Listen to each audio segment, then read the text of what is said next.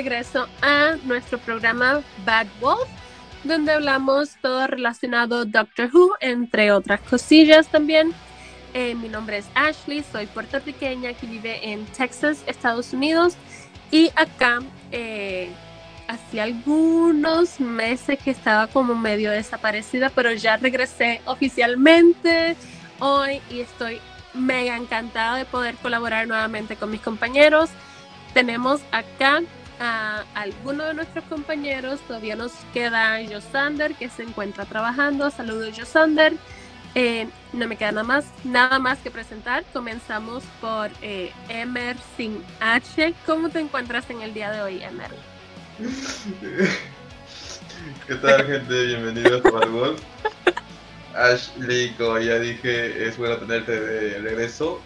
Y la pregunta es, ¿por qué Ever sin H si ya no está? Los fantasmas del trono de hierro. ya se le... Ok, continúa. Ajá, sorry. Ya, ya me acuerdo. Dale. bueno, nada, espero que nuestros oyentes sean felices y pues disfruten este programa como nosotros lo vamos a disfrutar. Ay, sí. Excelente. Y también tenemos acá a Jonah. ¿Cómo te encuentras en la noche de hoy, Jonah?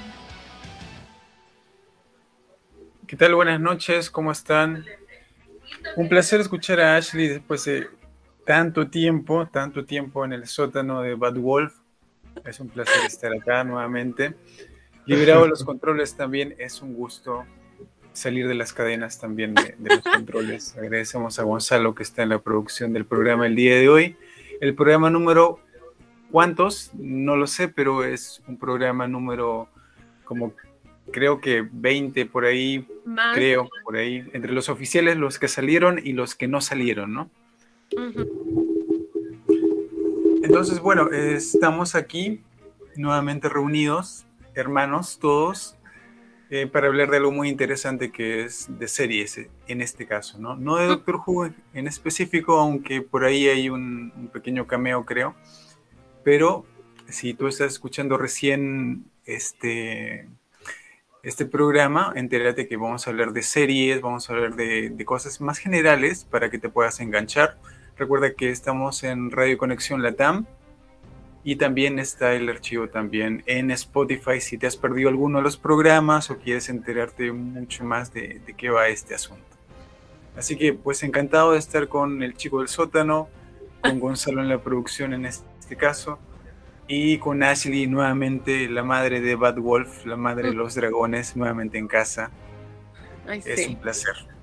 Gracias, gracias. Así, así mismo me sentía cada lunes, me sentía como que me faltaba algo, pero ya hoy todo eso se acabó, ya regresé eh, y ahora no me queda nada más que eh, saludar a nuestro operador en el día de hoy, que es el señor Gonzalo. Eh, señor Gonzalo, ¿cómo se encuentra en el día de hoy? Hola chicos. Feliz y contento de tener a la jauría de regreso por primera vez en mucho, mucho tiempo. Nada más falta Emer, pero Emer está dando sustos que dan gusto. ¿Espera qué? Sí, es que para los que no lo sepan, bueno, obviamente no lo van a saber, pero Yosander actualmente está trabajando en una casa del terror. Uh -huh. Entonces, literal está dando sustos que dan gusto porque pues le dan gusto a la gente y pues él da sustos, ¿no? y en Halloween. Curiosamente en Halloween. Sí, sí, sí. Entonces, gracias por acompañarnos. Les recordamos nuestras redes como Radio Conexión Latam en Facebook, Twitter, Instagram y TikTok. Pero sobre todo vayan a TikTok para que vean a Jonah haciendo bailes y haciendo trends. Este, uh. Ahí Jonah se pone a investigar acerca de las infidelidades en los parques de Tacna. y de otros, otros eventos que suelen ocurrir ahí seguiditos, ¿no? Sí, de hecho, si ves el, el TikTok mío, el abandonado de, de Yonasama, vas a encontrar uno turbio, así que también puedes darte una vuelta por, por ese TikTok abandonado.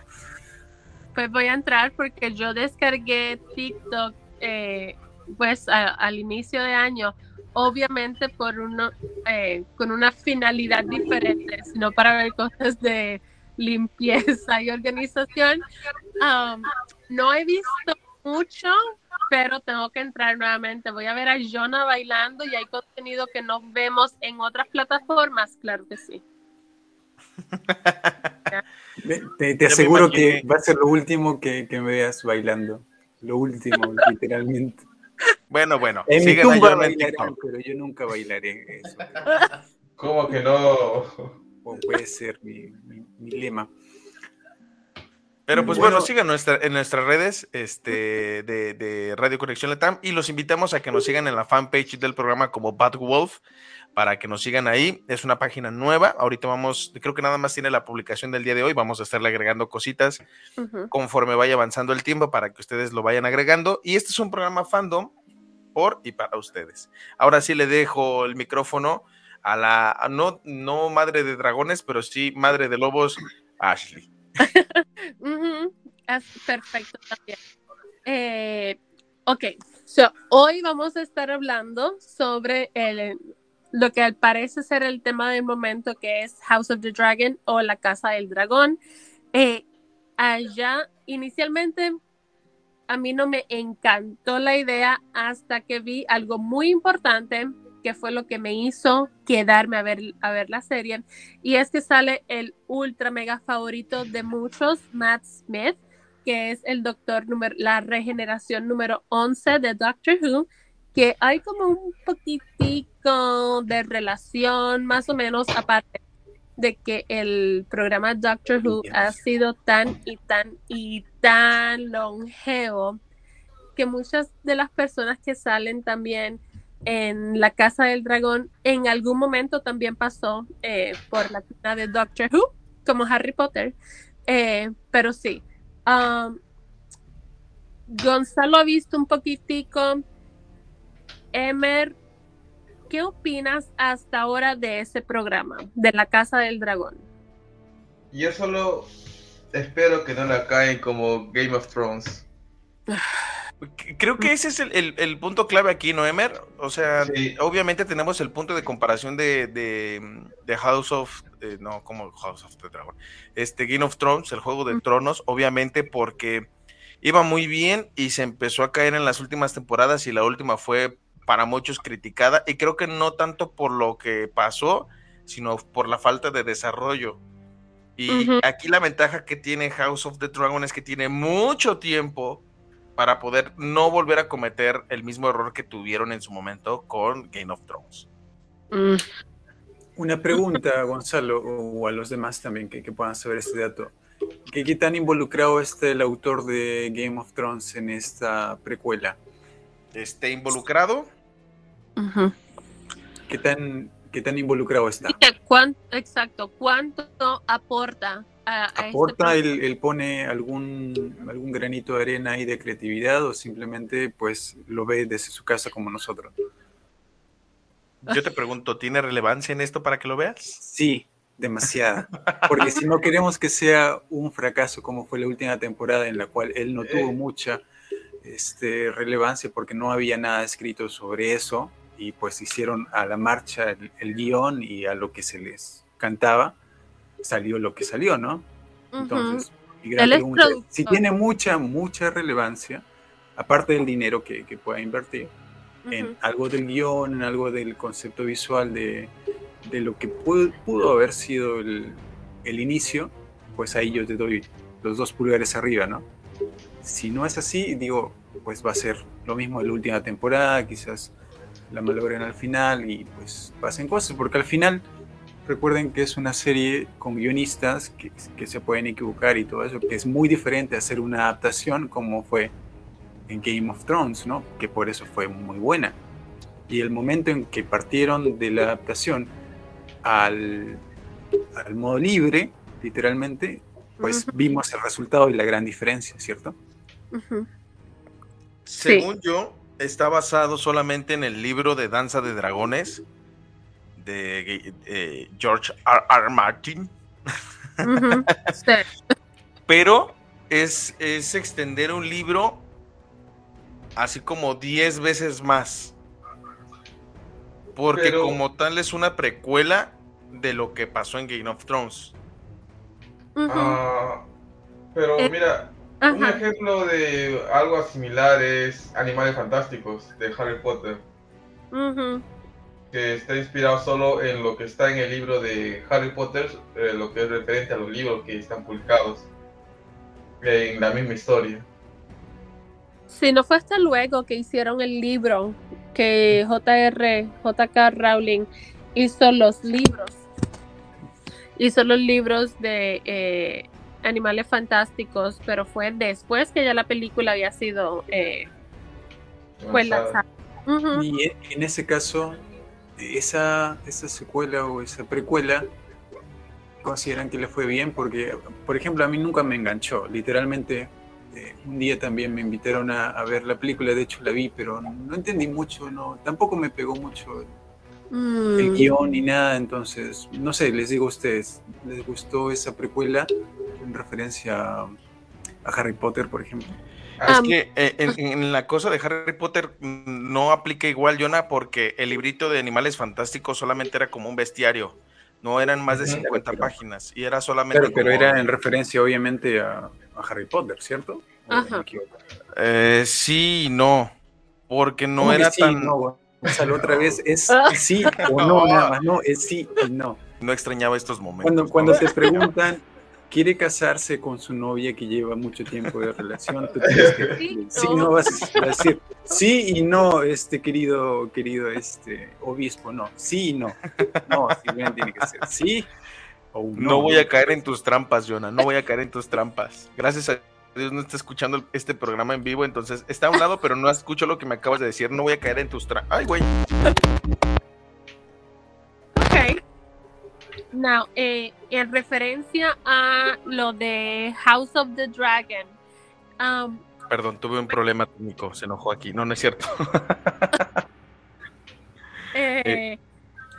George, ajá, J, I mean, George R.R. Martin es, según lo que he podido ver, es productor ejecutivo y co-creador del show. Eh, ahora, en referencia a lo que estaba mencionando Jonah, um, es similar en cierta manera eh, a lo de Criaturas Fantásticas, que by the way me encantó. La primera me gustó, la segunda me encantó, la tercera me dio un poco de diarrea. Um, ahora, con La Casa del Dragón, yo no quería verla, no quería verla por exactamente eh, el mismo motivo por el que nunca quise como engancharme con Game of Thrones. Era un programa eh, entretenido, claro que sí, pero esa última temporada, oh my god, después se retrasaron tanto, se tardaron como dos años en lanzar la última temporada, fue la más corta y fue el dañó, esa última temporada dañó toda la trayectoria del programa hasta ese entonces. Eh, la Casa del Dragón, a mí, nuevamente, no quería que me gustara, pero ha sido muchísimo mejor que eh, la Casa del, de, I mean, Game of Thrones. Eso sí, la tema principal es básicamente el incesto. Pero moviendo eso de lado, la participación de Once es magnífica. La participación de Matt, o sea, yo no puedo ver el doctor, pero en cierta manera yo digo, es que él es el doctor. Um, pero su participación en el programa es literalmente, él está cargando ese programa en sus hombros. Sin él no sería lo mismo. Está mamadísimo. Símbolo sexual. Es como Henry Cavill. Ajá, exacto.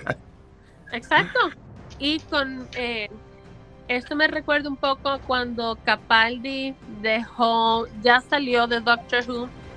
Eh, una de las cosas que él menciona, el por qué se fue cuando se fue, es que el peso que trae ese programa, él no podía básicamente ni pestañear con un ojo abierto, uno cerrado, porque tenía a o sea, Inglaterra, eh, Doctor Who, um, más su personaje, todo en sus hombros, que no podía hacer nada, nada, nada, nada, con la libertad con la que lo puede hacer ahora, porque en este entonces tenía todo eso encima y él tenía que ser el ejemplo, el modelo, no puedes cagarla, no lo puedes dañar, justamente ser la... Eh, la ¿El estandarte? Ser la razón por el que el, el, show fuese cancelado, él no se lo podía permitir, pero cuando salió, siente que volvió a respirar, ahora sí podría, podía hacer lo que le diera la gana, gritar, hablar eh, mal. Siento que con Matt ha sido un poquito lo mismo también, porque este personaje es totalmente diferente a lo que hace el doctor. ¿Quedó claro, Jonah? Claro, pero mi pregunta era, era otra, no, no, no quedó claro nada. Se fueron por la rama. Te pregunté un sí, no, y obtuve una respuesta de Ashley. Es que, que si es el mismo. A ver, repíteme la pregunta, por favor. ya ni me acuerdo ya, pero creo que era este. Si que era, si era similar al caso de Harry Potter. Harry Potter, No, es que no es similar por dos razones. En el caso de animales fantásticos, el libro es un bestiario, o sea, es como un diccionario de animales, ¿no? Y que te dice tal cual. Ya, pero la gente, la gente lo linkea con Harry Potter, ¿cierto? Sí, pero no tiene nada que ver, no tiene nada de pero ¿por qué no tiene, si no tiene nada que ver, por qué la gente lo relaciona? Lo relaciona porque pertenece al mundo de Harry Potter. Entonces sí tiene que ver. Sí, sí. Sí, no, el libro sí. a ver, Jonah, si me buscas me encuentras. Así no es el punto, Jonah. ¿Es un sí o no? ¿Se relaciona o no con Harry Potter? Sí, sí, sí se relaciona. Harry Potter. entonces tiene que ver. Sí, porque el Newt Scamander es el escritor del libro de Animales Fantásticos. De texto que se usan en... Ajá, sí, el mismo texto que usan en Howard's. Aparte, no, no, no, no, no, están olvidando el factor principal, al menos de, sí, de todas las películas, eh, sí están relacionadas a Harry Potter, es en cierta manera te está dando la base de cosas que suceden en Harry Potter o por qué llegaron a suceder en ese entonces. Inicialmente con eh, Voldemort, Voldemort era un, bebé en comparación con Grindelwald. Grindelwald, la relación de Grindelwald y de Dumbledore, esa en cierta manera es eh, la base de las películas y eso obviamente está relacionado con Harry Potter hay algunas discrepancias en, eh, por ejemplo, McGonagall, la McGonagall que se, que se presenta en la película de los fantásticos, es demasiado joven, para haber sido la McGonagall que vemos en Harry Potter, porque esa eran los años 30, 20 por ahí, eh, y esa mujer era demasiado joven para ser McGonagall, porque era básicamente una nenita. Eh, y en relación nuevamente a si está atado o no, mi opinión es que está muy, atado a Harry Potter, porque Harry Potter cuando salió fue como la puntita del iceberg. Ahora con las criaturas fantásticas estamos viendo un poquitico más, pero todavía falta muchísimo, muchísimo material que no se ha tocado, como son todas las academias de magia que hay eh, alrededor de todo el mundo, porque las criaturas fantásticas se basan en Estados Unidos por Ilvermorny, me parece que era donde estaba saliendo todo, eh, pero sí.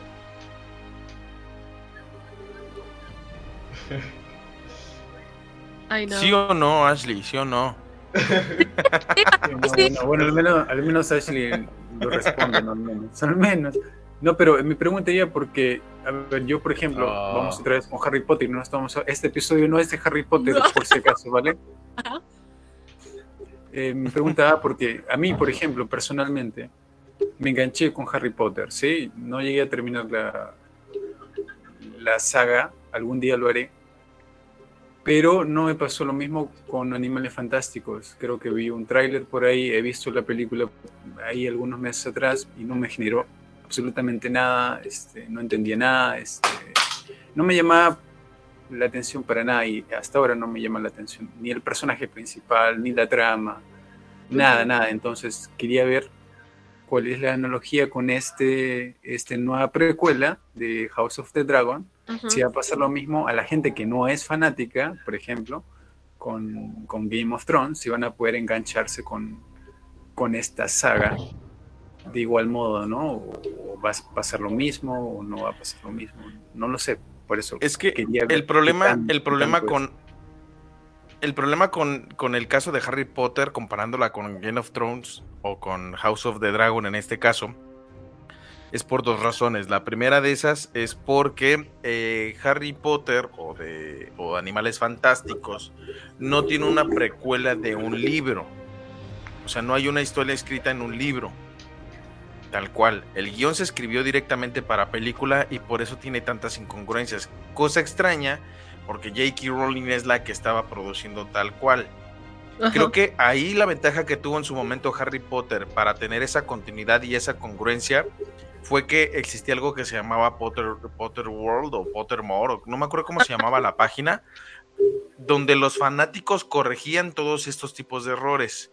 E inclusive en su momento llegó a pasar que un mexicano le hizo una, una recolección de cierta cantidad de errores a J.K. Rowling para que corrigiera esos errores en los oh, libros. Es decir, del 2 al 3, no se crean, del 1 al 2 tenía no me acuerdo si del 2 al 3, perdón, pero entre el, el 2 es el seguro, que tenían una falla mencionando, por ejemplo, un asunto de un reloj que marcaba, eso era de la comida, eso era de no sé qué, eso era de tal cosa, ¿no?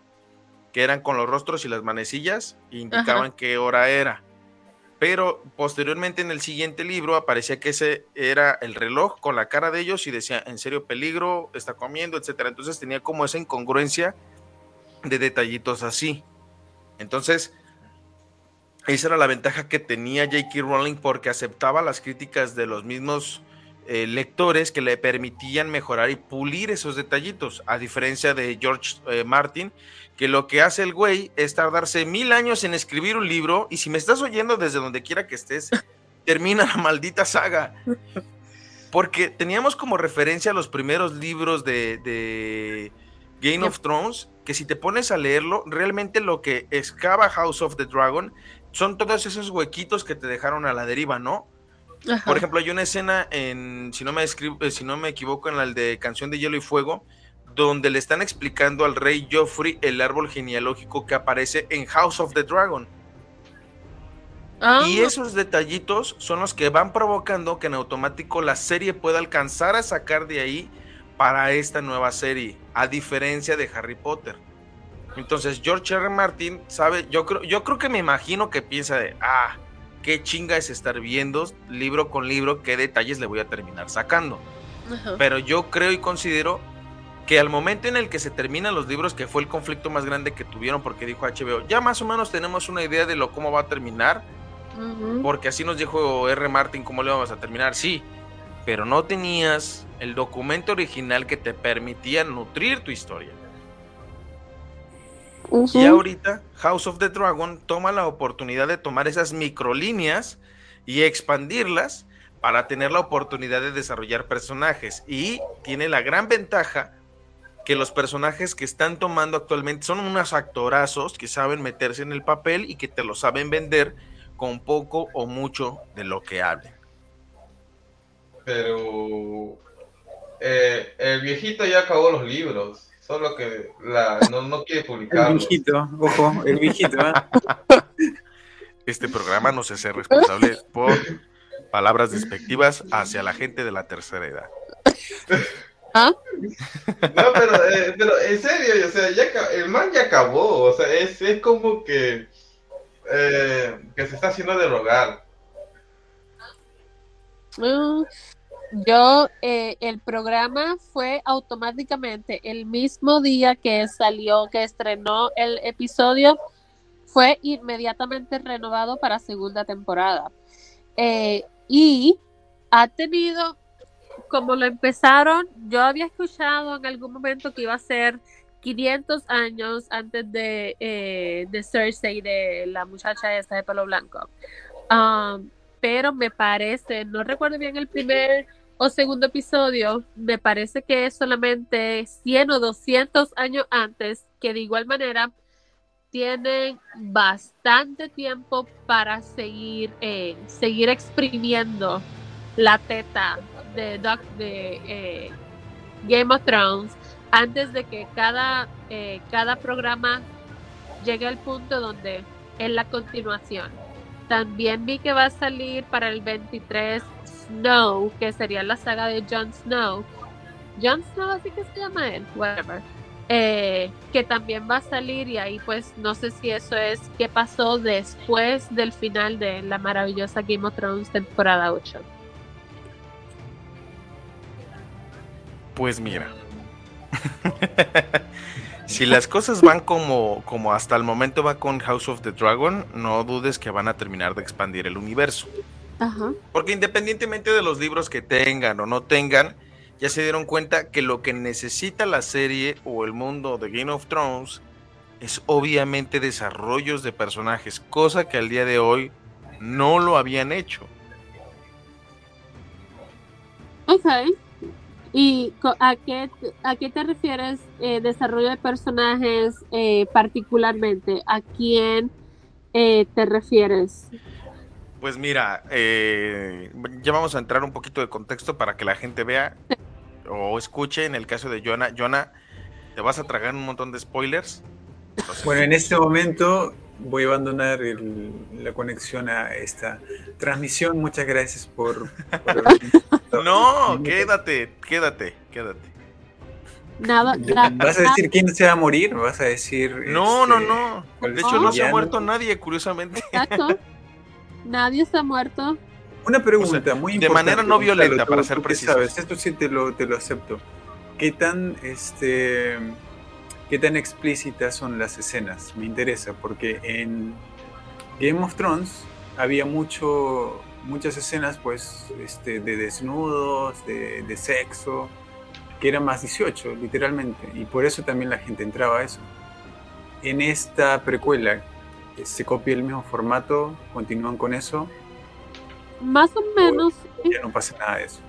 Sí, yo creo que más o menos. ¿Ves, ves al doctor culiarse a la, a la sobrina? No, a mí no me interesa el doctor aquí, ¿eh? Aquí no me interesa literalmente. No, no pero no, sí, si está con ropa, si no está con ropa, no, no me interesa.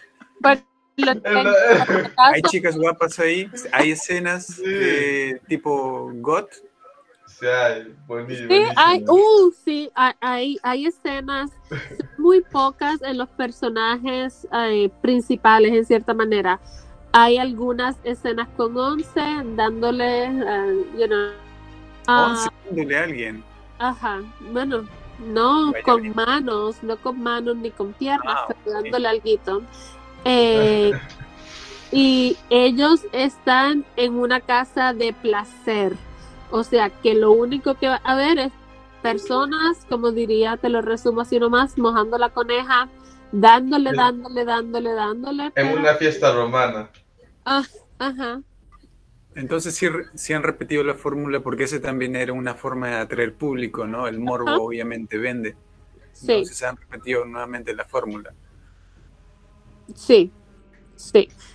se ha visto, eh, yo creo que en casi todos los episodios ha habido ya sea escenas de, sexo o algún desnudo, incluyendo, eh, que ya lo había mencionado a Gonzalo, sale el hijo de David Tennant, eh, en David Tennant, Doctor 10, um, sale y hay una escena donde está un poquito medio desnudo. Y yo, oh my god, hi David Tennant. Siempre que lo veo en pantalla lo saludo como si me estuviese escuchando, pero sí, hasta este nene salen cueros. Yo creo que ha sido también gran parte del éxito que tuvo en su momento Game of Thrones, ¿no? Es literalmente es un factor muy importante, o sea, se puede tomar a chiste, a broma, pero en verdad, o sea, creo que es una, una de las series de, que generó así revuelo por esas escenas, ¿no? Ajá. Que no son muchas, de hecho, las series literalmente la mayoría son censuradas o, o no se ve nada o cortan eh, las escenas, los planos para que no se noten, ¿no? Pero en, estas, en estas sagas eso no pasa. Ya no, no hay ninguna. Bueno, hay algunas, deja ver, creo que hay una donde sale la, protagonista, pero no, no la enseñan desnuda, pero sí semi-gráficamente teniendo sexo. La madre de los dragones no se hizo famosa por su actuación, digamos, ¿ah? O sea, pudo, haber sido una buena actriz, pero literalmente ella no se, no se hizo famosa por, por ser una excelente actriz, sino por las escenas de la primera temporada. O sea, se echó a Aquaman, o sea, no cualquier cosa. Aquaman, bro. Y no cualquier güey, a Aquaman. Ajá. Ajá. Solamente a él. Pero mi, pregunta, mi pregunta ahí es, ¿qué actriz se va a hacer muy conocida por estas escenas, no? Van, la van a pues contratar de otra plataforma, quizás lo vemos en, en el canal este, para adultos alguna vez, no sé. o la van a llamar para, no sé, alguna plataforma, como suele pasar, ¿no? Sí, deja ver quién podría. Mm, no, no, hasta el momento no. Um, ya no. La, y, la muchacha que se. Hay una muchacha que es la mejor amiga de la protagonista y pues termina en un casorio Um, pero no la muestran tampoco demasiado, no la muestran en ningún momento desnuda, aunque hay una escena un poco, um, ¿cómo se dice? Una escena que la volvió viral en cierta manera y es la que tiene una daga eh, con la protagonista, pero eso ha sido así como lo más intenso que se ha mostrado de ella. Mm, hablando de fórmulas, este, de lo que yo he visto, la, la, fórmula sigue siendo lo mismo que Game of Thrones. O sea, traiciones, todos luchan por el trono, incesto. No sé si en el, en el otro hubo incesto también, no, en Game of Thrones.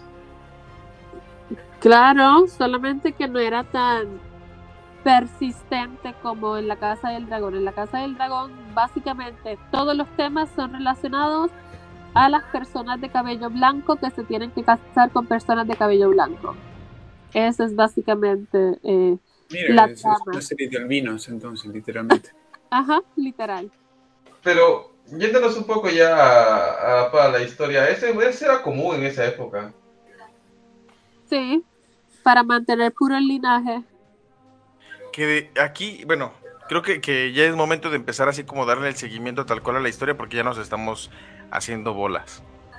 Porque no estamos dando nada de contexto. Para, para temas rápidos, son 170 y tantos años antes de la historia de Game of Thrones que todo el mundo conoce, antes de, de Daenerys Targaryen, y eso lo mencionan en el primer capítulo, ¿no? Y te explican cómo es que el primer rey, bueno, no el primer rey, pero de los, de los Targaryen, un, un rey, no recuerdo el nombre, está decidiendo por la elección del trono a su sucesión, ¿no? Porque se quedó sin hijos. Entre ellos elige a su a los a sus sobrinos, tiene entre la opción entre sus sobrinos y entre su sobrina, pero la sobrina es la más grande y termina eligiendo al más pequeño, ¿no? De, los sobrinos, algo así por el estilo más o menos lo entendemos, no es el linaje directo. Ajá. a su nieto, porque realmente son de sus nietos, son descendientes de sus nietos, no de sus hijos porque sus hijos fallecieron y tiene que brincar esa línea de sucesión. Y es cuando vemos al, rey que se va a hacer cargo durante estos ocho capítulos del desarrollo de los personajes. ¿Cómo se llama Ashley el personaje? Uh, Viserys, El rey Viserys. Entonces, la decisión de cargar sobre el personaje mismo a la historia, porque es un personaje que mucho se le ha criticado, pero es un personaje que eh, pues obviamente no hereda el trono por decisión propia, se lo terminan dando porque pues es la, elección machista obvia y, termina heredando el personaje el, trono de hierro y se hace mención, por ejemplo, tiene un hermano que en este caso es Matt Smith el que lo interpreta, que es un personaje que tiene esa sed de sangre, ¿no? De esa de esa necesidad de guerra que, se ha caracterizado la serie. Y el rey Viserys es un rey más ecuánime, más tranquilo, más calculador. Eh, y, ¿cómo lo podríamos decir? Más influenciable en muchos aspectos, ¿no? Y al final de, el, concepto que destalla toda esta situación es que él no puede heredar el trono de hierro a su primogénito porque al parecer solamente ha tenido a su primera hija, que es eh, Renira, y todos los demás hijos que ha tratado de tener varones han fallecido en el intento y eh, él es lo que está buscando es saber a quién se lo va a heredar y hasta no tener un hijo varón, pues el heredero viene a ser eh, Matt Smith, este, el que va a tomar el trono de hierro, ¿no? Entonces todo se desata en el momento en el que decide llamar a Rhaenyra como su heredera al trono, que es la chica que sale en los pósters. Ajá. ¿Cómo ves, Jonah? Emer. Que vive el patriarcado. Literal. Exacto, eso es básicamente todo. eh, que ella, eh, por ser mujer, pues la gente va a causar un- una rebelión porque pues no la van a querer. Pero esa es básicamente la premisa del programa, encontrar quién va a ser el sucesor del rey Viserys. um, que me imagino que ya tienen que haber visto, al menos en, en promo o algo así, pero ese rey está literalmente pudriéndose poquito a poquito y es un poco fuerte verlo. ¿Tiene lepra? O sea, es una historia al principio de decadencia. Yep, full. No, no, no, pero es otra cosa, es otra cosa. Eh, él solamente en cada episodio puedes ver el deterioro eh, masivo, deterioro masivo, literalmente pudriéndose poquito a poquito, se le va eh, perdiendo partes del cuerpo. Ajá, es un poco intenso, pero me encanta. El tratamiento con gusanos. Ah. Ya, gusanitos para que comieran la putrefacción que tenía en el cuerpo. No quiero imaginarme dónde más han puesto estos gusanos. Pero ¿usted cree que la serie está haciendo, este, ¿cómo se llama esto? Fanservice. No, no, no, el otro, este, me- me- meter cosas que está de moda, o sea, Totalmente correcto. ajá, to... Está haciendo la, la fórmula de Doctor Who, dices. Ajá, Ojalá que no, tal- porque mira, mira cómo le está yendo a Doctor Who. No, es que- mal, pero Eh, bueno, es que olvi- no mal. olvidemos que realmente Game of Thrones recayó en tres personajes, el enano, el bastardo Y la, y la ult- y la y la qué, perdón? y la nena, la Daenerys. la reina, ¿no? Entonces en ellos recayeron esos tres personajes. Aquí no. Aquí Rhaenyra es un personaje que sí tiene relevancia porque tiene que luchar en contra, porque a pesar de todo eso, por ejemplo, Rhaenyra pues es la heredera al trono, así lo designa. Y las casas que vimos con anterioridad, los Stark, los Lannister, los Baratheon, solamente los Tulis llegan a aparecer de manera muy breve y realmente eso te ayuda a no tener una percepción de lo que realmente está pasando en la serie. Es decir, no le cargas ese poder de narrativa que tenías anteriormente y no digas, es que los Lannister siempre pagan sus deudas, ¿no? Ajá. Aquí la ventaja que tienes al tener nuevas casas, como los Corlys, como los Hightower, te ayudan a que no tengas un prejuicio previo de las casas y no conoces nada de ellas hasta que empiezas a ver cómo se empiezan a entrelazar el juego de tronos. Ya. ¿no no te pasa o no te pasó Gonzalo Emer que, bueno, y Ashley que vieron la, eh, la serie en sí, como este efecto de, del Avatar, por ejemplo, que terminó Avatar, todo excelente, bueno, todo súper bien con Avatar, y llegó Korra y pues no era lo mismo, literalmente no era lo mismo, aunque relativamente era, era siguiendo el legado y todo esto, pero la gente no se enganchó mucho, al menos la mayoría, como mi Ajá. caso, por ejemplo, con, con su trama, ¿no? A pesar de que, que es, es mujer y todo eso, pero no, no era lo mismo, ¿no? A pesar que se mantenía la historia, los personajes por ahí, habían algunos parecidos y todo.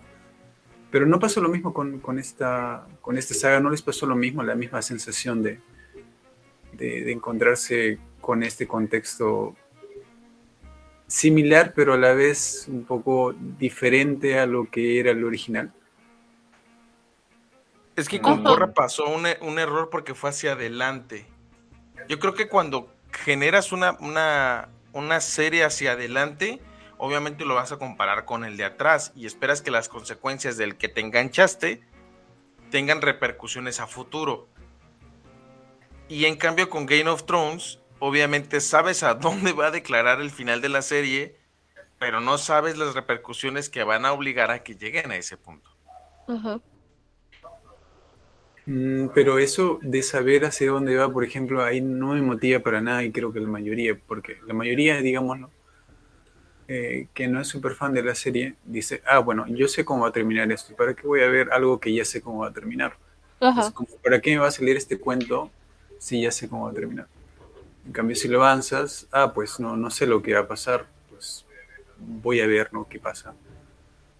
Pero literalmente con, con este caso que te menciono, que fue Corra, eh, no, no pasó nada, literalmente, ¿no? Creo que por ahí tiene algunos fans y todo, pero el hype no fue el mismo, ¿no?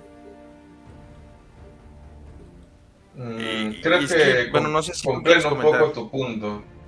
El hecho de que llenar, el hecho de que ya tienen un legado y que tiene, la nueva serie tiene que llenar esos zapatos y superarlo. Porque God terminó, literalmente terminó. O sea, yo ya sé cómo termina la serie. Y por ahí no, al menos para mí no vas a enganchar con. Sabes que tienes que verlo porque eso es lo que pasó antes. Bueno, a mí no me importa lo que pasó antes porque ya sé lo que va a terminar. Es como un partido, el partido de México, por ejemplo, que lo perdimos tristemente contra, contra eh, los compatriotas de Gonzalo. Y me dice, mira, mira, mírate esta previa de Perú. Mira, mira, está muy buena. Pero ¿para qué voy a ver si si yo sé que perdimos ese partido. ¿Se me entiende? Sí, es súper bueno y todo, pero, pero al final perdemos, ¿no? Y al final, en God, por ejemplo, pues sabemos lo que pasa, ¿no? Se vuelve loca la, madre de los dragones y, el personaje principal que supuestamente le habían hecho mucha expectativa termina como un don nadie como al principio de la serie. ¿Qué diferencia tendría? No, yo esta serie sabiendo lo que va a pasar. Mm. Creo, que es más por el hecho de conocer exactamente cómo es lo que pasó. Mm. Ok. Es que no es tan cercano como parece, porque realmente son 170 años, Jonah. O sea, hace 200 años en nuestra vida, por ejemplo, México hace, 100, hace 210 años se independizó. Bueno, inició el movimiento de independencia en México. Es un ejemplo, ¿no? ¿Cuánto no ha pasado en ese lapso? O sea, no es como que de la noche a la mañana pasen las cosas. Pero sí tiene relevancia eh, House of the Dragon, porque si lo hubieras visto antes de iniciar este programa, te das cuenta que ya se hizo un cagadero y han pasado 20 años con ese cajadero en la serie. Ajá. 20 años. Y van por episodio 8. Ajá. O sea, en 8 episodios ya avanzaron 20 años. Pero todo, todo se, desencadena al momento de que a Rhaenyra le otorgan la posesión de ser la heredera al trono. Y te. No, bueno, sí te voy a spoilear, chisumar. Te vas a aventar como tres capítulos pensando, ¿por qué? ¿A qué hora se va a morir? Eh, ¿Qué pasa?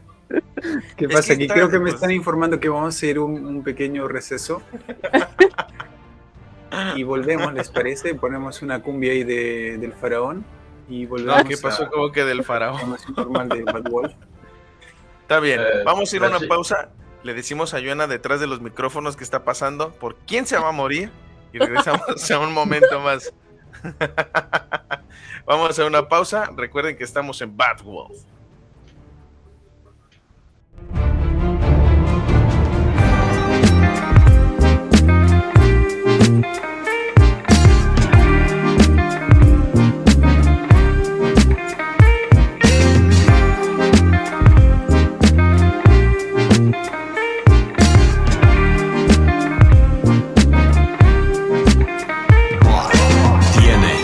Cualidades que no había buscado. Eres alguien que alguna vez yo había imaginado. Puedes hacer que parezca que todo esto es un cuento. Debes estar llena de poderes por dentro. Quieres que yo esté a gusto y eso yo lo noto. Esconde más vibraciones que en un terremoto. Existes y no sabes lo bien que te ves. Sueles lucir de 10 de cabeza a los pies. ¿Cómo hueles? Para eso hay que escribirte otra canción. Enciendes todos mis sentidos para la inspiración. Barres todos los complejos de mi adentro. Sacudes todos los cuartitos de mi templo. Pones una sonrisota en mis cachetes, me mueves como niño con nuevo juguete. Conduces esta adrenalina que me encanta. Tú me haces volar muy alto sin necesidad de capa.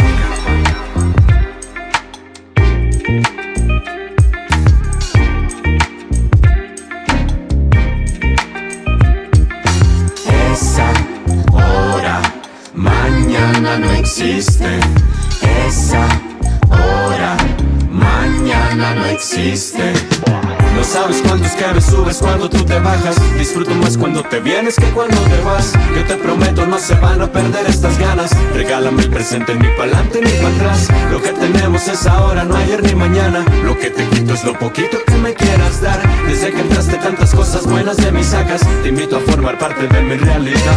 Cambia perspectivas y rutinas. Plantea nuevas formas de vivir la vida. Navegas esa carabela que conquista Raya todos mis muritos como artista, marcas todo por adentro como grafitera, papa, de pura pasión como manguera, habla, tú sabes lo que hablas y aparte coloreas, con tus palabras nuevos mundos creas, brincas y te ves muy linda, cuando tú caminas yo siempre voy tirando toda la baba, suena, no sabes cómo suenas, hablo de tus tacones, hablo de tus anillos, cómo suenan, mira, ¿qué digo mira? Tú observas, buscas los detalles que se esconden y están cerca. Y si hablas, es que cuando hablas fue lo primero que me trajo a ti y ahora no quiero que te vayas. No sabes cuántos que me subes cuando tú te bajas. Disfruto más cuando te vienes que cuando te vas. Yo te prometo, no se van a perder estas ganas. Regálame el presente ni pa'lante ni para atrás. Lo que tenemos es ahora, no ayer ni mañana. Lo que te quito es lo poquito que me quieras dar. Desde que entraste tantas cosas buenas de mis sacas, te invito a formar parte de mi realidad. Esa hora, mañana no existe. Esa hora mañana no existe. Esa hora, mañana no existe. Esa hora, mañana no existe. No sabes cuántos que subes cuando tú te bajas. Disfruto más cuando te vienes que cuando te vas. Yo te prometo, no se van a perder estas ganas. Regálame el presente, ni pa'lante ni para atrás. Lo que tenemos es ahora, no ayer ni mañana. Lo que te quito es lo poquito que me quieras dar. Desde que entraste tantas cosas buenas de mis sacas, te invito a formar parte de mi realidad.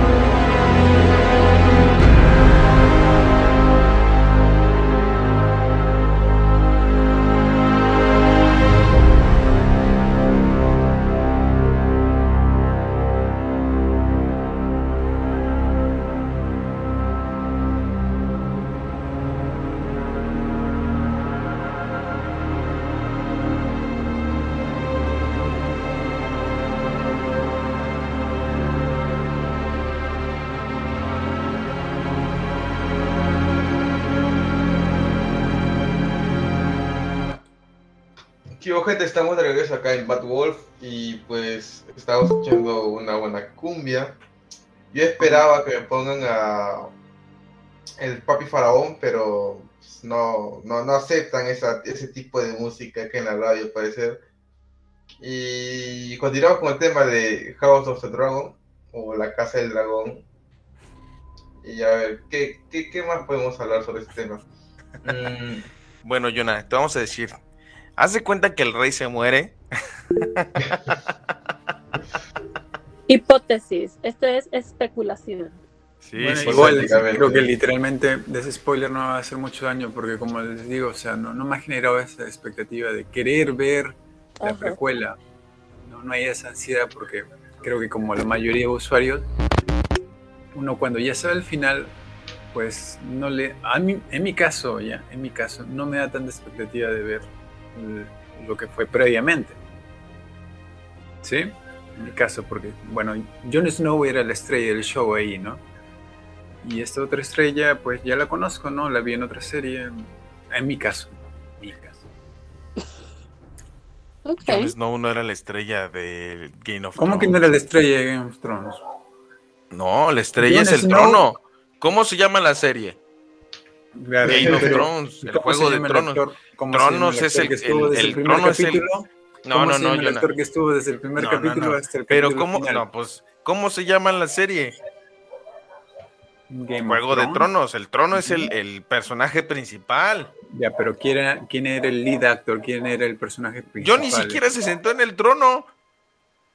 No era necesidad que se sentara en el trono. Tenía El que sentarse en el trono. Era un Targaryen, un bastardo. Snow, porque era, A ver, Jonah, aquí sí o no, sí o no. pues sí o no, Jon Snow era la relevancia ahí, o sea, no hay que engañar al público. ¿Y por qué? No te engañes a ti mismo, no, no, no. Parecemos mesa de, de comentaristas deportivos. No, no, no, estás tonto, ¿qué, Jonah? Por Porque favor. Necaxa le fue mal esta, esta jornada. mira. Ni Caxa ni están jugando. Mira, en el caso de Jon Snow, por ejemplo, ¿por qué la gente se fue decepcionada de- del final de God? Por el final que le dieron a Jon Snow. Digamos No, La verdad, o sea. no, porque hubo capítulos que no se veía nada. Bueno, sí, había una escena que no se veía nada, pero el final a mí, Una por escena- ejemplo, un ¿cómo le vas a capítulo.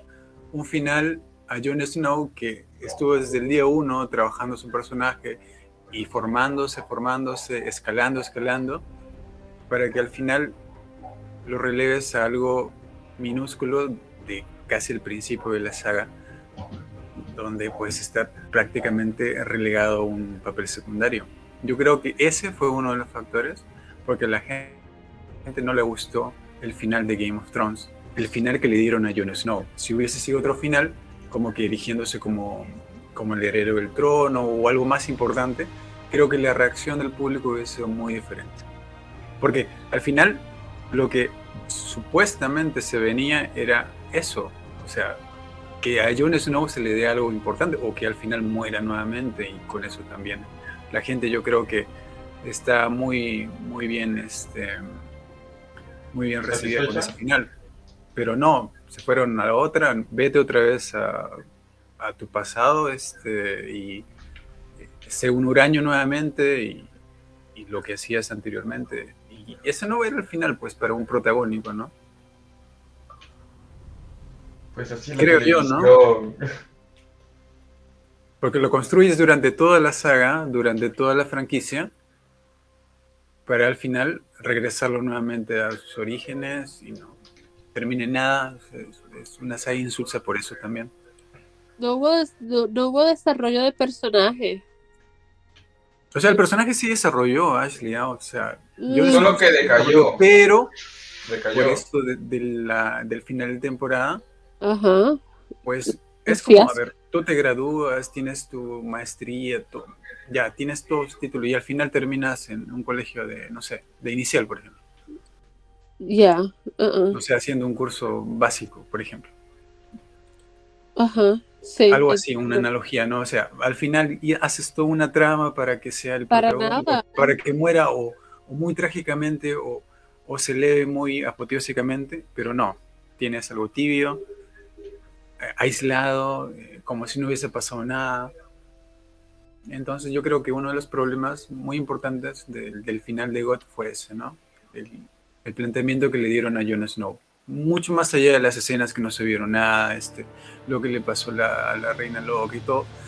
eh, El final que le dieron a, a Jon Snow creo que fue una clave para que no, no funcionase el final, ¿no? Ya. No sé qué opinan nada. ustedes, pero... Yo, yo un catarsis sobre. No, pero es que es real, o sea, yo cuando vi el es- final, vi- o sea, yo estaba muy interesado. ¿Qué va a pasar con, con este muchachito, no llamado Jon Snow? Porque se le habían hecho un linaje, al final tú eres un heredero, pero no sabías. Toda una telenovela este, latina casi, literalmente, ¿no? Y al final, ¿para qué? Para que termines como que un un herrero más, este, un errante más, guiando a, a no sé quién, ¿no? Un lacayo. Sí, pues literalmente, o sea, no tiene sentido, no sé qué opinan ustedes, pero para mí no, no tuvo ningún sentido ese final. Yo no vi Eh. God. ¿No viste God? No. Mejor. Azótate, azótate. Se lo pasó por el arco del triunfo. Tu opinión en estos momentos. Pero a ti, ¿qué te pareció, por ejemplo? A ver, este, Gonzalo. El tema de Jon Snow. Específicamente Jon Snow. ¿Por qué, Jon no Snow? sea ¿Por qué estás enamorado de Kit Harrington? De seguro piensas que es un papucho. Henry Fue el Cavill. personaje Mira, Fue el cada personaje quien sus preferencias, Jonah. que Cada quien estuvo más en la serie. Yo me No enganché los- por, por él, por ejemplo. Ni siquiera sabía quién era, si estaba en otros shows, ni nada. Pero Ya. me enganché con su historia porque era tipo, tipo Dragon Ball, vamos. A mí no me Es un- estés mintiendo, Jonathan, por favor. y te lo estoy hablando en tono serio, porque no me puedes venir a decir que te enganchaste por Jon Snow. Te enganchaste por Ned Stark. Por Uh, Como todos se Stark? engancharon por Ned Stark y a todos nos sorprendió en el momento en el que lo mataron. No, literalmente yo estaba siguiendo y yo lo que hago es seguir un personaje interesante. Ese era el personaje interesante. Aparte de las chicas, ¿no? Eso también. También sirvió. Pero si sacas a las chicas, por ejemplo, si no había capítulo con chicas ahí, Jon Snow, ¿no? ¿Qué pasaba con Jon Snow? O el amigo de Jon Snow, o hacían algo contra Jon Snow, o, o moría, lo volvían a resucitar, este, peleaba con los no muertos. Era todo, todo giraba, si se dan cuenta, la mayoría de cosas al universo de Jon Snow, ¿no? Tú en un anime, estabas en un anime medieval. Sí, es que tú tienes que identificar a los protas ahí, ¿no? La waifu, el, el husbando, ¿no? Que era este, Jon Snow, que era alguien humilde que iba creciendo, ¿no? Eh, Al principio denostado, y al principio le, le salían estas habilidades especiales, ¿no? De, de poder luchar con, mayores personajes, y poco a poco tú te das cuenta que se estaba construyendo, ¿no? Pero a la par había historias paralelas que eran muy interesantes también, ¿no? Pero al final la atención siempre recaía en él, ¿no? Tanto No que al tanto final, porque realmente la historia final- original final- recaía en tres personajes. Claro, pero al final él todavía figuraba, o me equivoco. Los tres figuraban. Claro, ¿por qué? ¿Por qué figuraba? Porque era importante, pues, ¿no? No creo que un personaje secundario se le dé desde el capítulo 1 hasta el capítulo final, hasta casi la escena final, importancia, ¿no? Pero te tengo una noticia. Aquí, en House of the Dragon, todos los personajes son relevantes. Porque como tienes 20 años aproximadamente, yo estoy diciendo 20 años, pero no sé si son 20 años. Pero durante el lapso que pasa el tiempo, desde que a Rhaenyra la nombran como heredera del trono de hierro, la evolución del personaje, o sea, ya hasta tiene hijos, ¿no? En ese lapso que te digo como de 20 años, yo calculándole aquí. ¿Ya Pero en ese lapso, los personajes que van creciendo, que nacen, se están volviendo importantes a tal grado de que hay un, un confrontamiento en el último capítulo, y Ashley no me va a dejar mentirlo, que Matt Smith se voltea a ver con otro de los morrillos que hace cinco capítulos ni siquiera existían como personajes. Y se, y se voltean a ver con cara de... "Mm, mm". ¿Cierto o falso, Ashley? sí. Sí, Así como de, "Mm, totalmente, mm". totalmente. Así que perdiste el ojo, ¿eh? Exacto, exacto. Y lo mejor es que son familia. Sí, sí, sí. Entonces, esa es la ventaja que tienes aquí, John. Que realmente las cosas no te van a parecer familiares, o sea, te van a parecer familiares referente al mundo en el que estás viendo, porque a pesar de que son 170 y tantos años de diferencia entre Game of Thrones y House of the Dragon, el mundo te parece muy familiar y no está muy distanciado de lo que, de cómo se siente a futuro, a diferencia que existe la comparación, por ejemplo, de Avatar con Avatar Korra, ¿no? No se sentían dentro del mismo universo, a pesar de que pertenecían al mío, tenían como esas ah, discrepancias entre ambas partes, pero aquí no. Aquí el mundo sigue ambientado al mismo estilo que Game of Thrones. y la ventaja la aquí es que... ¿Perdón? Hasta la música también. Ajá, entonces te sientes en un mundo que ya conoces, pero ¿qué crees? No cargas con los prejuicios de la serie anterior, porque aquí al momento de que la estás viendo, en automático empiezas a denotar que, por ejemplo, los Stark solamente salen en una, así en un, en un apartado así, en un abrir y cerrar de ojos. Y los Baratheon aparecen de dos a tres escenas, si no mal me equivoco, y párale de contar. Aquí los Hightower tienen mucha relevancia, los Strong también tienen mucha relevancia, eh, los, los Targaryen tienen mucha relevancia aquí, porque por eso se llama Danza de Dragones el libro, porque son los dragones quienes van a empezar a volar alrededor del trono de hierro. No de manera literal, porque los dragones no existen. que no existen. Pero si vimos esto en God. ¿Te diciendo que no va a haber dragones en esta serie? Hay dragones al morir. Ajá. ¿Hay dragones al morir? ¿Cómo? O sea, hay muchos dragones, muchos dragones. O sea, la primera escena es un dragón. Ya. Porque ese era otro punto importante también, un factor, ¿no? Digamos, quizás no es muy importante, pero, pero también parte del encanto de God era esa tipo de mitología que le hacían con los dragones, ¿no? Había todo un, desarrollo con, con, los dragones, los huevos que crecían y todo esto. Entonces no sé si eso también se va a ver ahí, porque de hecho sí hay gran fanatismo y sabes las figuras de colección y todo esto. Si hay algún encanto ahí con, con algún dragón que, que, pueda llamar la atención también.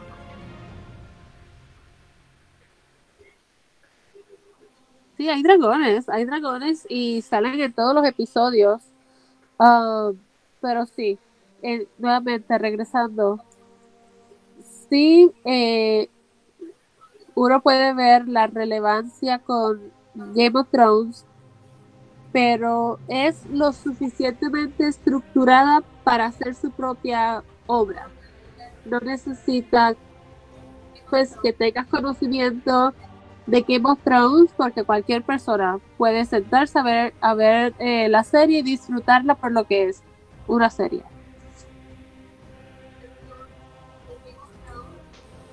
Tienes que verlo de sí o sí. No nos quieras aplicar la que aplicaste con el doctor, que dijiste, no, yo no la voy a ver porque es mujer. ah, literalmente, es cierto. A propósito, creo que ella fue la despedida de... Por ahí en redes creo que anunciaron la despedida de, esta doctora. Entonces vi la publicación y le puse, pues, cierra la puerta cuando salgas, por favor. ¡Qué atrevido! Ella fue buena doctora. Tranquilo, tranquilos todos. Silencio incómodo, silencio incómodo. sí. Este, espero que no digas prefiero a Jodie en vez del nuevo doctor que va a salir. El doctor Chocolate. El doctor Chocolate. Digamos que es el doctor de Yosander, ¿no? Ajá. Yosander se convirtió en doctor. Véanlo en la próxima temporada. Bueno, yendo un poquito a Doctor Who, creo que ya el próximo doctor ya se está aproximando más y más, ¿no? Creo que estamos sabiendo algunos detalles y todo. Pero este, no, no sé, no sé cómo esté el fandom actualmente eh, con él, ¿no? O sea, si las vibras son positivas, negativas, no, lo sé literalmente. Espero que sean buenas. Ah, sí, pero obviamente van a haber personas como eh, Oh, Shaggy es negro, el de Vilma. Eh... Ah, es cierto. qué hacen? Eso literalmente lo hacen a propósito, ¿no? Ya está totalmente comprobado que lo hacen a propósito. ¿Cuál? Sirenita, ¿no? La sirenita. no es nada, no es nada contra la gente de otro color, ni, que tú seas color chaufa, como acá nos dicen en Perú, ¿no? O, o color este sueldo mínimo también que he escuchado por ahí. ¿Qué? Pero, a, ver, a mí la sirenita me agradó su. ¿Cómo se llama? En ese color. ¿Cómo, Ana? A mí me agradó el color de la sirenita. ¿Te gustó? Yo digo, ¿por qué? O sea, no, es nada contra el color ni, ni alguna etnia, pero si un personaje nace de un color o nace con una cierta descripción, con una cierta, cierta regla implícita, pues déjalo ahí, ¿no? Es como, ¿para qué te vas a meter con algo que está, de hecho, funcionando? Pero es que... Hacerlo así, literalmente es por la polémica, por, por haber los comentarios, para que sea visible para, para, el público y todo esto. Y eso es obvio, ¿no? Porque están haciendo esto con, con Scooby-Doo. Por eso, ¿no? O sea, no, no, hay otra, ¿no? No es que, ah, vamos a hacerlo porque, no sé, vamos a intentar una nueva fórmula. No, no es eso. Literalmente quiero vender mi producto este, quiero que haya comentarios en las redes, que, la gente esté con las polémicas ahí. Y literalmente se están guiando así, ¿no? Hace muchos años ya, ¿no? Mm, pero, mira, lo de la señorita, ponte a pensar. Es una mujer que está en la playa. Técnicamente su color de piel tiene que ser morena. Ya claro, pero, pero, o sea, ¿cómo lo conocimos? Pues no lo conocimos con ese color, ¿no? Si lo hubiésemos conocido con ese color, todo normal, o sea, es como los hombres de negro, ¿no? El personaje de lo conocimos como afro, ¿no? Y, y todo bien con él. Y si lo- de la noche a la mañana lo cambias por un gringuito, la gente lo va a rechazar, ¿no? Porque sea gringo o porque sea blanco. Simplemente porque estás cambiando a la gente, pues, a lo que está acostumbrado, ¿no? Es igual que los cazafantasmas, ¿no? Toda la vida han sido hombres y ahora van a ser mujeres simplemente porque quieres poner tu ley de inclusión y todo esto. Pues no funciona y no es por porque ser machista ni nada. Es simplemente porque si tú al público acostumbras algo y eso está funcionando, ¿cómo vas a cambiar la fórmula y vas a esperar buenos resultados? Es como el equipo de Perú. Si el técnico era Gareca, ¿para qué cambias el técnico de Gareca? Gareca está funcionando en Perú y lo cambias por Reynoso y ya ves los resultados. Man, yo no veo fútbol. Yo solamente ubico a Ormeño de Perú porque juega en Chivas y ya. ¿No te suena Advíncula, por ejemplo, que juega en Argentina? No. Realmente el fútbol de Perú no me parece placentero de ver.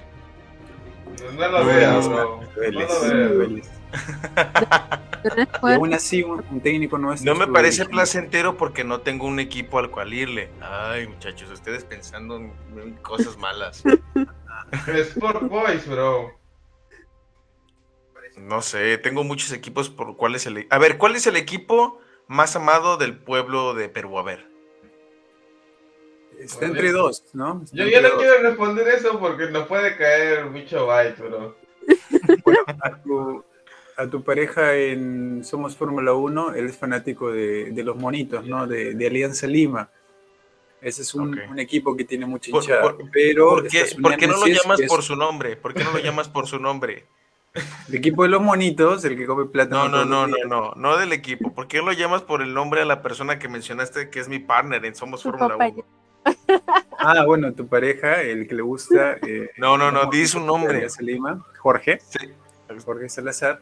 Ah, muy bien. Ya, le gusta Alianza Lima, ¿no? Y se molesta cada vez que uno le menciona que es el equipo de los monitos, que le gusta el plátano y todo eso, porque hay una broma así con los de Alianza, ¿no? Como son la mayoría de jugadores de, de color serio, pues se le hace esa broma, ¿no? Interna acá en Perú. Pero pues hoy ganó el 4-1 Némesis- contra Deportivo Municipal. Ajá, sí, sí, sí, eso. es, un buen equipo, pero su némesis es universitario y universitario es casi todo lo contrario de Alianza Lima, ¿no? Hay mayorías de, de, de y todo esto, ¿no? Entonces, esos son los dos equipos más importantes acá de Perú. Alianza Lima y Universitario de Deportes. O la U, ¿no? Como se conoce. Ok, le voy a ir a entonces a Alianza Lima. ¿Te gusta el plátano? ¿Te gusta el plátano, amigo? ¿Te gusta el plátano? Claro, es saludable. ¿Cuándo has visto un chango con, con calambres? Ya nos desviamos del tema. Mañana en Somos Fórmula tema. 1 tienes que empezar con esto. Eh, somos dos changos que estamos conduciendo el programa Somos Fórmula 1 y están bienvenidos a esta Va, va, va. este- Va, va, va. programa, ¿vale? Va, va, va. Y nada ver. en contra de Alianza va, Lima, va, pero bueno, son gustos. ¿no? No, no, no, yo, yo, yo soy hincha del rebaño sagrado de Chivas y no hay otro equipo al que no ame. Pero bueno, esa es histo- historia y aparte. A ver, Jonah, ya con lo que te platicamos, ¿te interesa ver House of the Dragon o todavía no? ¿Qué dudas tienes para ver House of the Bueno, Dragon? me están diciendo, de todo lo que he escuchado, me han Ajá. dicho cosas muy importantes, ¿no? Hay escenas así explícitas o, o más o menos explícitas con, con mujeres y todo esto. Punto a favor. Eh, después, hay dragones. Punto a favor. Sí, el tema de los dragones particularmente me gusta. Eh, después, hay personajes interesantes con desarrollo. Punto a favor. Eh, ¿Cuál sería el punto eh, en contra? Mm, no lo sé, que no se identifica un personaje, no creo. Yo creo que el, el doctor ahí se lleva la atención, me imagino. Total. Entonces, el personaje que yo lo referencio con Jon Snow, es el nuevo Jon Snow de, de la serie, literalmente, ¿o no? No, para nada. Porque Jon Snow siempre dentro de todo trataba como de buscar la paz. Eh, Matt acá es todo lo contrario. Mientras más caos en ocasiones, mejor está. Ellos. Él es un pillín. Yep. Ahora, ¿por qué no deberías de ver House of the Dragon? Pregunto yo, pues, porque yo sí la vería, pues. ¿Por qué no, por qué no debería ver o sea, ¿Por qué de todo lo que te hemos dicho, tú no verías House of the Dragon? Una, porque la serie ya terminó. No, le faltan dos capítulos. No, pero es que ya al final ya, ya, se, ya se sabe, bueno. Es que sí, no, porque... Otra vez con sí, no, intentándote decir un sí. Acostúmbrate, mira, va a llegar el día que vas a tener que decirle a alguien sí o un no, ¿no? Y te va a decir, usted acepta... Porque realmente esa pregunta no, voy, no voy a decir nada. No, esa pregunta yo no voy a decir sí, sí o no, este, querido querido obispo, no, no, no lo sé decir, pero sí, sí, no, sí, no, no, es un sí. No, no voy a decir esa frase de sí o no, voy a decir claro que por supuesto. Que es muy diferente decir un sí, ¿no? Es muy diferente, es con convicción y con decisión, pero ese no es el punto aquí, o sea, sí y no ha terminado la serie porque a pesar, o sea, tú estás terminando de ver House, eh, perdón, este Game of Thrones, pero realmente la serie podría seguir y explorar más allá de lo evidente como los Thundercats.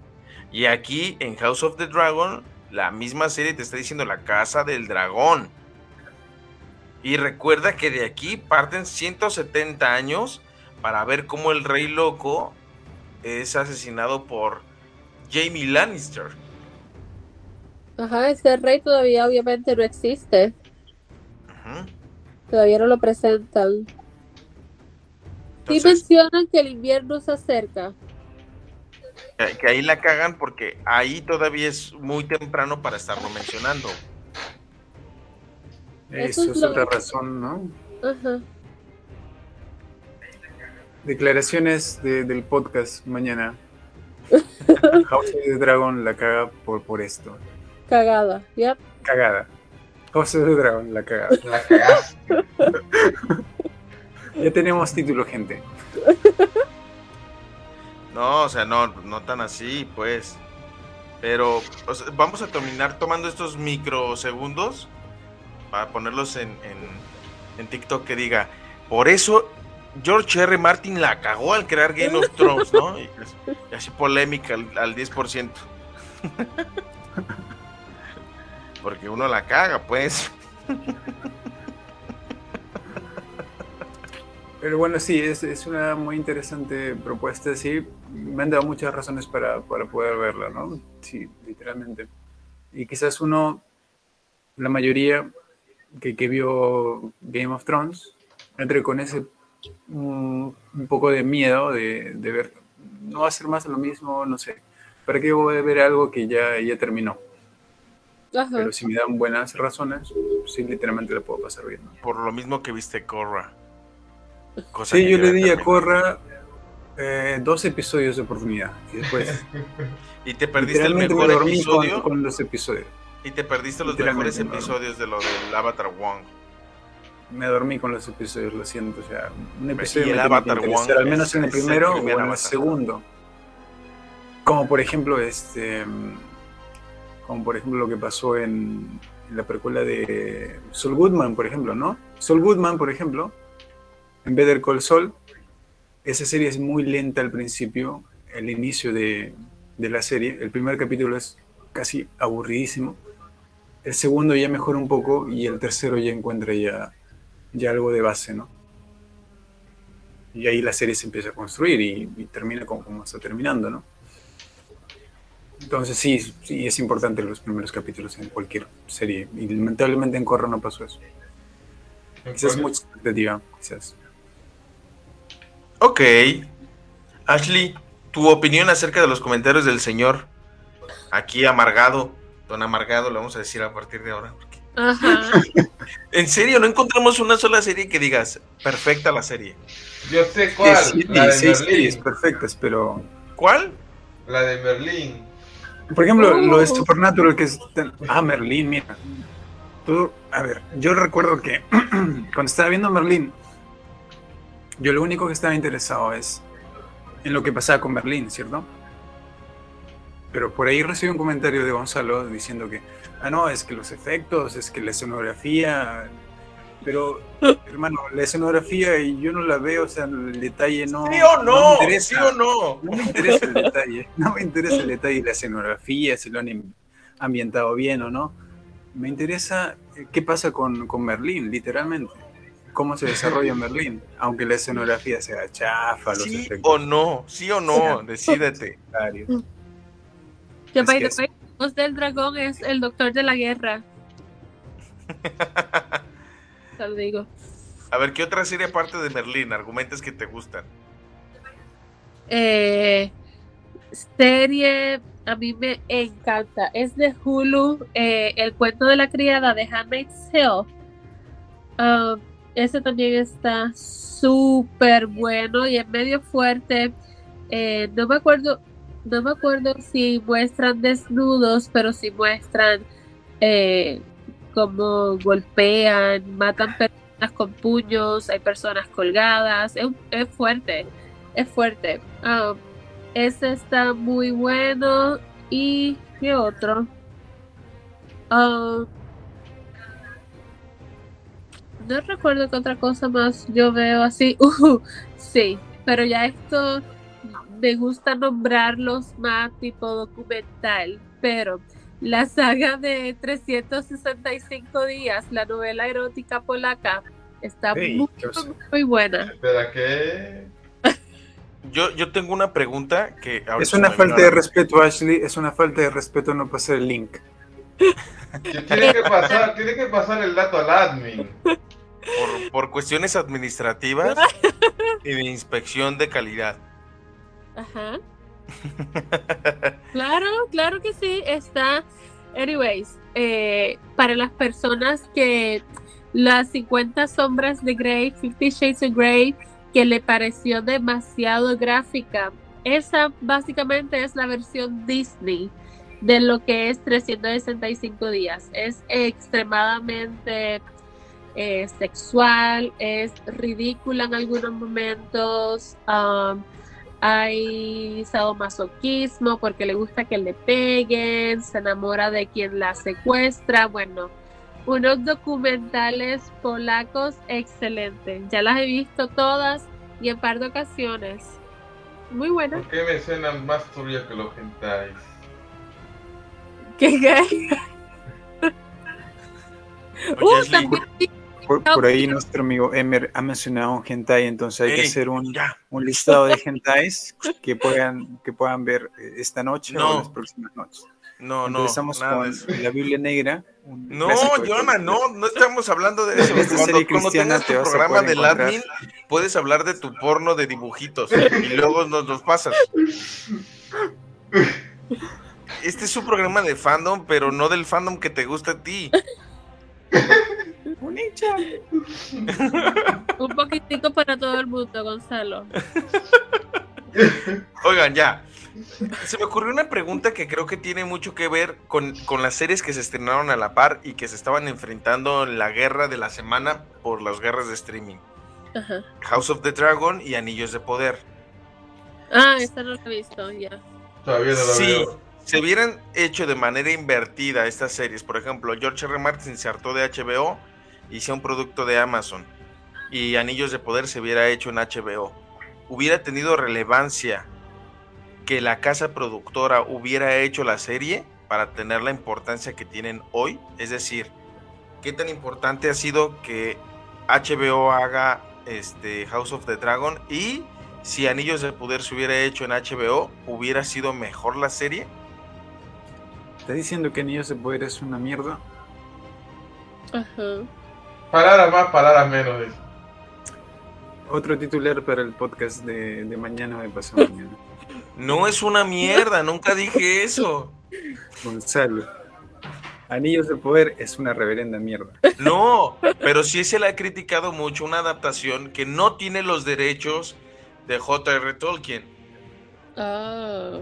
que han tenido que, porque nada más tienen los apéndices para poder sacar material y los apéndices son una madre, o sea, es una, una cosa casi irrelevante para la historia, inclusive ahí ni siquiera pueden mencionar a los hobbits, ahí son los peludos.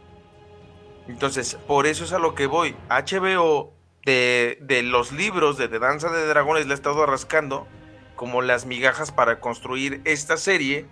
Y la pregunta es, si HBO hubiera tomado la construcción de anillos del poder, de anillos de poder, anillos del poder, anillos de poder para crearla en HBO, ¿sería mejor de lo que nos presentó Amazon o sería igual de lo que nos está presentando o peor de lo que se presentó?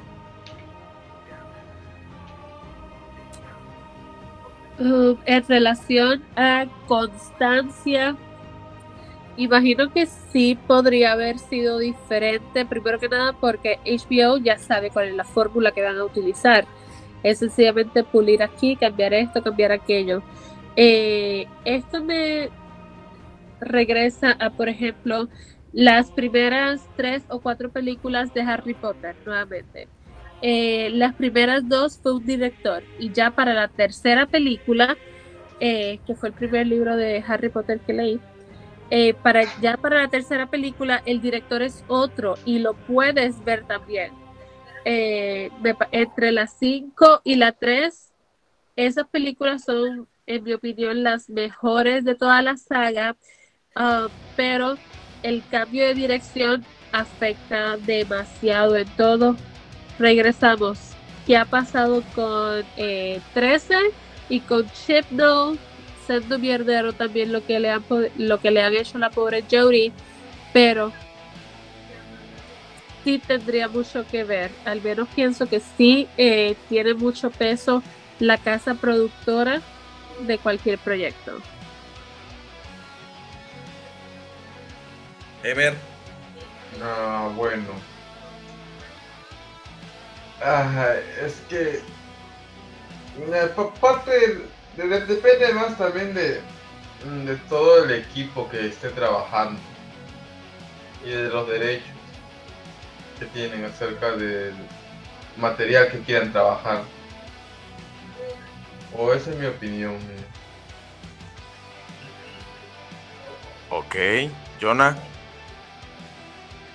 Bueno, obviamente, eh, si algo está funcionando bien o ha funcionado bien en, en otra casa productora, yo te diría no cambies la fórmula. Entonces, sí, literalmente tiene que ver como dice Ashley, ¿no? Si el producto, por ejemplo, es Doctor Who y siempre lo ha producido la BBC, no cambies la BBC por más, que haga últimamente malas cosas. BBC siempre tiene otro enfoque, ¿no? Que no va a tener otra casa productora que quizás le dé otro giro y ese giro sea el, el peor de los peores, ¿no?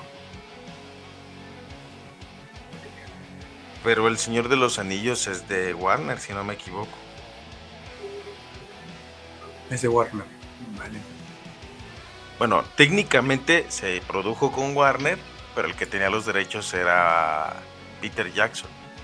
Por eso pregunto, porque realmente Amazon le invierte el tiempo suficiente para desarrollar El Señor de los Anillos, pero creo que empieza a tener ese problema por no saber cómo desarrollar su serie. No creo que le faltaron dragones, sexo, disputas y más dragones, ¿no? Pero el, el Señor de los Anillos es más aventura. Es un, una gran diferencia. Sí, y no, porque. ¿Cómo que sí, no? ¿Otra el- vez? Oh, Vamos, estás mal acostumbrando. ¿Es un sí o un no?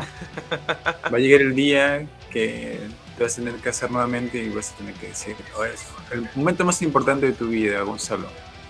¿Es un sí o un quiero pasarlo todavía bien? Tú me odias, ¿verdad? Ojo, nadie te está obligando, Gonzalo. ¿eh? Nadie te está obligando. No, en cualquier pero lo momento que tú voy- puedes decir no. Ojo, ¿vale?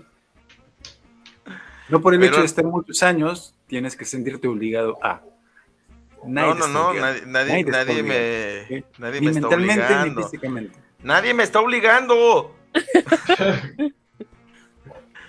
Pero a lo que voy es que creo que tiene relevancia e importancia que realmente no sea la trama lo que defina el definir una buena serie. Ya estoy sonando ahí muy repugnante. Pero creo sinceramente que la historia como tal sí necesita más carnita para tomar esa intriga de novela de televisión en turca, ¿no? Porque si no tiene esa trama, no, no te engancha para el siguiente capítulo. Pero, pero las novelas turcas son malas. Este, no, es que ese es el problema si comparamos, porque en sí el libro del Señor de los Anillos es un libro que es pura aventura. No hay nada de carne, nada. Es muy distinto al libro de Game of Thrones, donde que sí hay escenas. Ok. Pero entonces, ¿es una, es, ¿es una serie que se puede rescatar? ¿Sí o no? A ver, eh, El Señor de los Anillos aún no lo veo. Ah, no, el eh, Anillos de Poder. Pero ¿has visto El Señor de los vale la pena ver? El Señor de los Anillos sí lo he visto por cultura general. Ah, mira, ojo. No, no entraste a la tercera película como, como este Doctor Who, que entraste a la especial, me imagino. No, empecé por el Hobbit.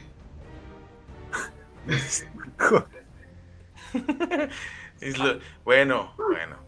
En su defensa, yo también pasé por lo mismo, pero en mi defensa yo traté de ver la trilogía original y me quedé dormido en múltiples ocasiones. Y mi distribuidor oficial de películas no me dio la principal. O sea, yo fui al, tal al tianguis o al mercado aquí y llegué y le dije, me da la primer película del Señor de los Anillos y me dio la de las dos torres. Después, ah. como no entendía ni madres, me quedé dormido. Por eso también no hay problema con eso, lo entiendo, lo entiendo. hablando de estas precuelas, este, exprimir la saga hasta más no poder, porque también es parte de eso, ¿no? Lo que están haciendo precuelas y todo eso, porque digamos la verdad, pues, quieren exprimir más el producto para sacar más, más merch, para sacar más, más jugo a los fans, este, y alargar, pues, la vida de, de la serie en sí, ¿no? Y hay otra serie ahí que me llama la atención, que es Supernatural, que está sacando la precuela también, pero igual, que no me llama la atención porque no van a estar los protas, pero igual va a ser lo que fue antes, ¿no? Pero igual, o sea, me pasa lo mismo, creo que con The House of the Dragon, ¿no? Yo ya sé cómo va a terminar, o al menos creo que creo saber cómo, cómo terminó Supernatural. Por ahí me perdí la última temporada, pero más o menos, más o menos presumo lo que va a pasar. Entonces, ¿para qué voy a la precuela? ¿Cómo nació Dean? ¿Cómo nació Sam? Eso yo lo vi, pero al final yo quiero ver a Sam, yo quiero ver a Dean, no, quiero ver a, sus padres, no quiero ver a alguien que se parece a él. Dejo ahí mi comentario para Supernatural. Para gustos y colores. Jonah y sus exigencias máximas. no rimó, pues, pero es la verdad. Porque la vedette ahí en Supernatural era Sam y Dean, digamos así, ¿no? Mucho más allá de los demonios y todo esto. Sam y Dean. Si no está Sam y Dean, pues no me des nada, literalmente. No me interesan los padres, no me interesa que sea parecido, que tenga el mismo apellido. Porque yo esa serie, no, no sé, creo que, creo que le va a ir mal. ¿sí? No, no es por ser malo, pero creo que le va a ir mal. Ya tenemos otro, otro, no, otro... otro título. Otro título. Sí. Le va a ir mal a Supernatural, así. Tal cual. Sí, sí, literalmente le va a ir mal. Porque no está Sam, no está bien, al menos en lo que yo sé, ¿no? Como referencia puede ser, pero no, no es lo mismo. Ya. Yo vi eso. Pues bueno. ¿Qué les parece si vamos cerrando este programa con algo bien fácil y es, eh, en este caso, levanta la mano quien ya la vio, creo que obviamente Ashley ya lo vio, Emer, no sé si ya lo viste tú. No, pero yo tenía una pregunta. A ver. Este. Por, yo creo que por fin se le hizo justicia a Matt Smith después de tantos malos trabajos que le tocó. ¿Estás, diciendo que su participación en Doctor Who era una mierda? No, después de eso. Ah, ok. Cuidado. Sí, le tocó ser la peor versión de Skynet. Y eso era de, ¿cómo dice? De es Morpheus Time. Sí, Morbius Time. Entonces, es cierto, muy buen punto, muy buen punto a mencionar aquí. Pero culpa de él, ojo, ¿ah? él es el que acepta los papeles, ¿ah? Él es el que ve los guiones, los lee y dice, ah, no, sí me interesa, ¿no? Entonces quiere decir que está aceptando literalmente por plata, nada más, ¿no? Por Fue como el verde. Podría ser. Pero eso no lo sabemos hasta que termine la serie de House of the Dragon y veamos en qué acaba, pero pero esa miradita que se echó con su sobrino sí está fuerte, ¿eh? sí se ve así como con cara de... Mm". ¿O es su sobrino o es su hijo? Es su sobrino, ¿no? Ese es su sobrino de pelo blanco, el de pelo... Sí. Los de, los de pelo largo, blanco, son sus sobrinos. Los niños que tienen cabello oscuro son, eh, están relacionados a él en alguna manera. pues bueno, chicos, vamos a cerrar este programa. Eh, no sé si quieran dar sus comentarios principales y decimos cerrar el programa porque Ashley se tiene que retirar y pues de una vez aprovechamos para despedirnos todos y no perder la atención que tenemos de John hasta este momento, ¿verdad? Hay que aprovechar todo. Sus comentarios finales, chicos, Ashley, Emer, John. Bueno, eh, yo primero que nada estoy, eh, creo que es una de las pocas, de los pocos programas que sigo fiel ahí, eh, porque ya estoy totalmente al día. Ah, obviamente quiero ver cómo se desarrolla otra fase en cuanto a Max Ah, el, el, programa eh, es entretenido y me ha parecido hasta el momento eh, bien y certero. Todas las partes eh, van a hacer lo que tienen que hacer y me gusta mucho.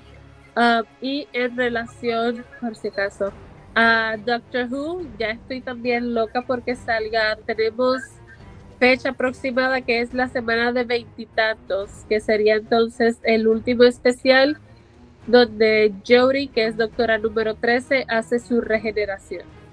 Ah, ya, vaya esa señora, ¿no? Sí. cuidado, cuidado. Otro clip, otro clip para el TikTok.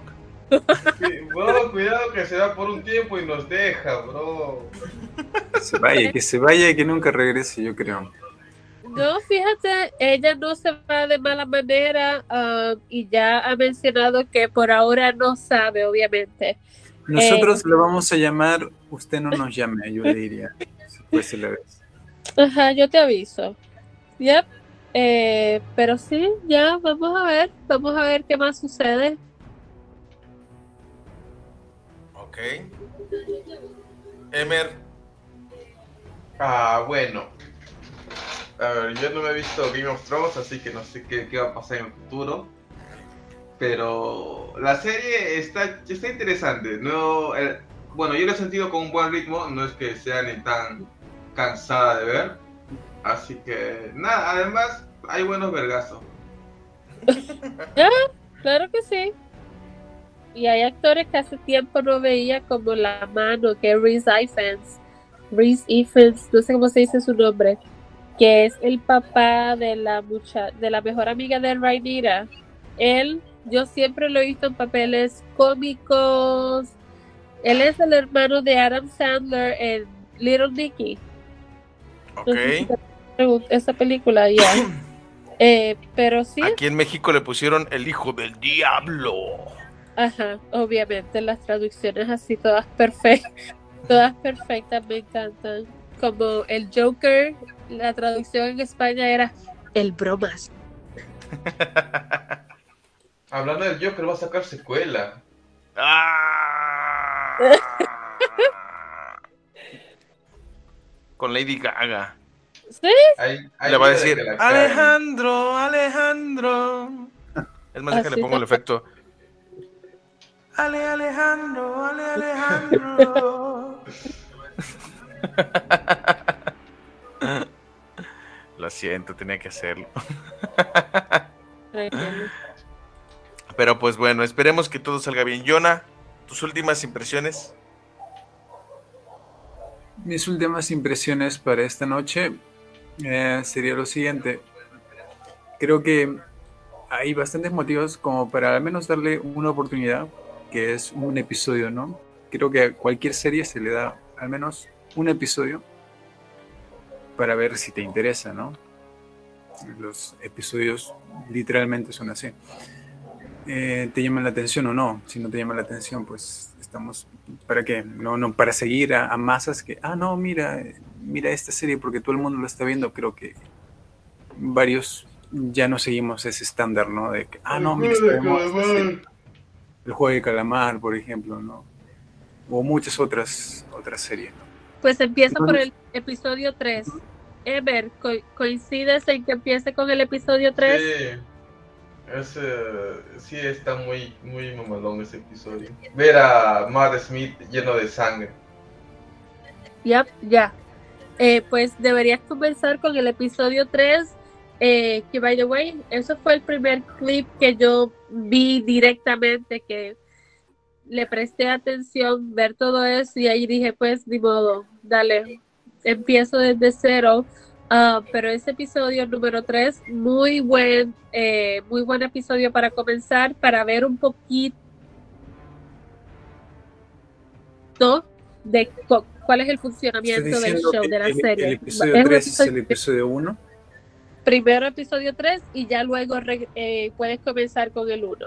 ¿Qué clase de orden es ese en una serie? El episodio 3, después el episodio 1, después sigue el episodio el, el orden de Star Wars, curiosamente. No, aparte te lo estoy diciendo porque ese episodio, el episodio número 3, es el que te tiene más eh, posibilidades de que te atrape. O sea, ¿está diciendo que el episodio 1 es una mierda? palabras más, palabras menos. No tanto, pero yo ni me acuerdo. Fuertes declaraciones, Ashley, ¿eh? ¿Qué?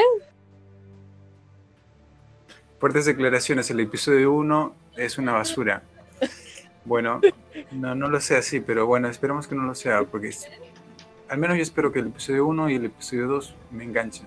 No sé si el episodio 3. Todo depende del episodio 1 y el episodio 2. Vale.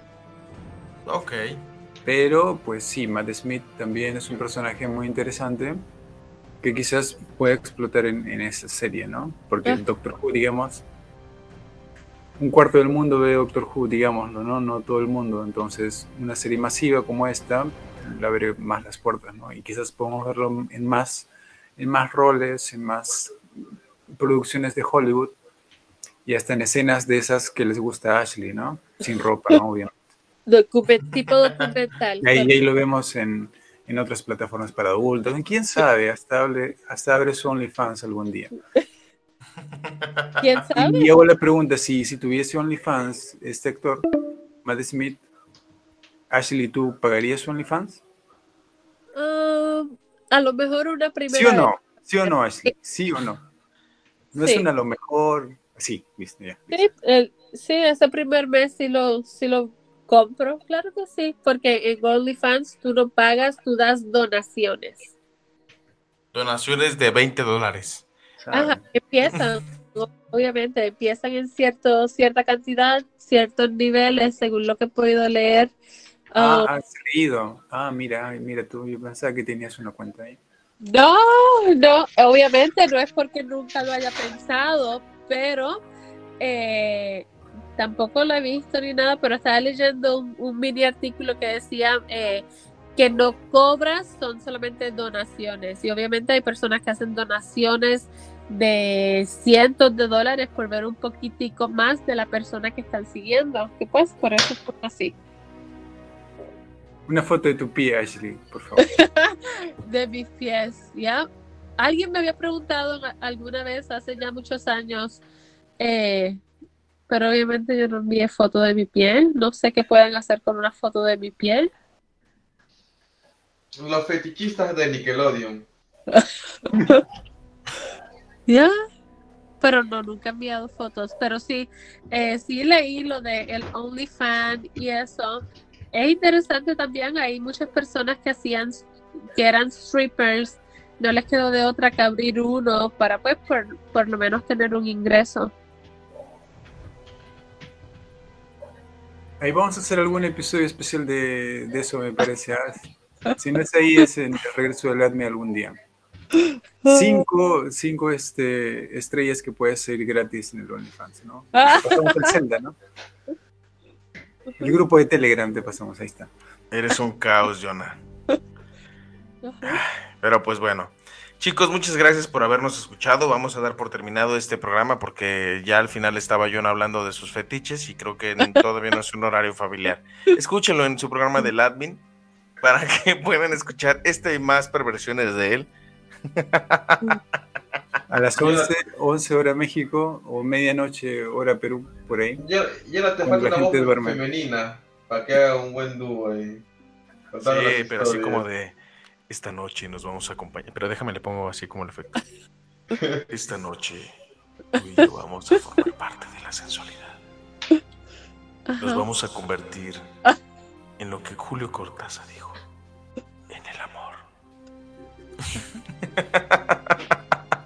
Puede ser, hay un episodio que nunca salió que era em, con la prima hasta que Jima creo que era, creo que salió incompleto. ¿Cómo? ¿Qué? Creo que salió incompleto. Ajá. ¿Qué? O, nunca lo hice, pero pero sería motivo, sería motivo. Testimonios reales de la gente, alguna ficción por ahí para, para que pase un poco caleta.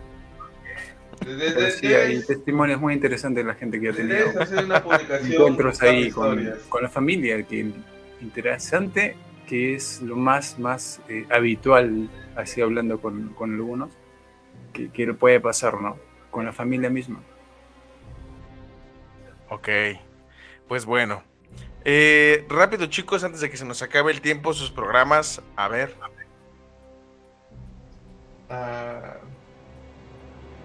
Emer, ¿estás en el sótano todavía? Ah, no, man, sí, ya tengo tema. Pero yo tengo tema. Este, Hemos regresado de la semana anterior y no, no te escuchaba. Esta semana sí se sale. Sí, ya toda la... Ya toda corre, corre. Oh.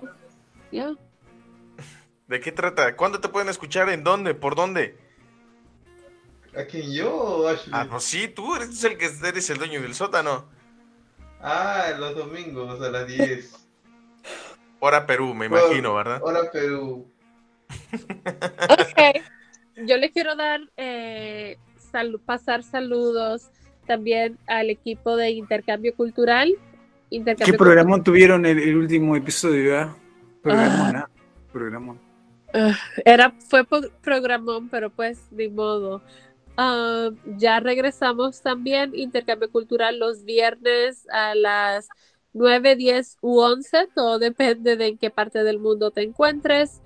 Ah, ahí le paso saludos a Natalia, Jordan, Josander también pertenece a Intercambio Cultural. Y la última vez también tuvimos a Maricielo eh, y a Janina, que Janina se nos une al elenco de eh, Intercambio Cultural, amiga de Oscar, que es otro compañero también, y que generalmente va a estar en controles, pero pues eh, sí, los viernes 9, 10 u 11 de la noche, depende de en qué parte del mundo te encuentres. Yona. Bueno, invitarles a que sigan conectados a la programación. Por ahí, si viene el ADMI, sería un viernes tipo eh, medianoche, cuando la gente duerme, descansa y los niños están en otro lugar, literalmente, y la gente adulta puede estar donde, donde pueda estar lo interesante. Y no se pierdan también el día de mañana, somos Fórmula 1. La pasión por los fierros. No, somos Fórmula 1 los martes a las 10 de la noche en hora Perú, hora México, donde hablaremos de la pasión del deporte motor y sobre la coronación de Max Verstappen con un símbolo de duda, porque ni siquiera supo que él se ve coronado campeón después del Gran Premio de Japón. Intenso. Entonces, chicos, muchas gracias por habernos escuchado. Les agradecemos el placer de su atención. Los invitamos a que nos busquen en Radio Conexión Latam en Facebook, Twitter, Instagram y TikTok para que sigan las redes de la estación. Al igual que los invitamos a que nos busquen en Facebook como Bad Wolf Podcast. Ahí vamos a estar. Ya ahorita me puse a modificarle el nombre.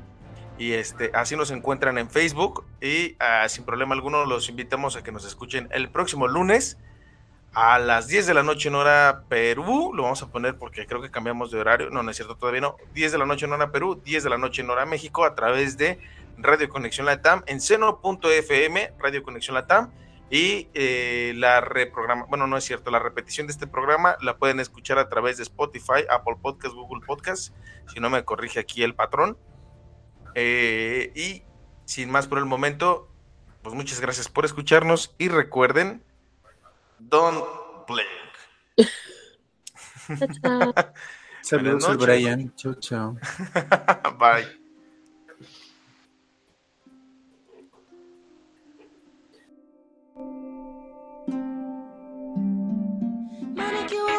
た。5本指を着飾った。そして輝いたのはなんと自分。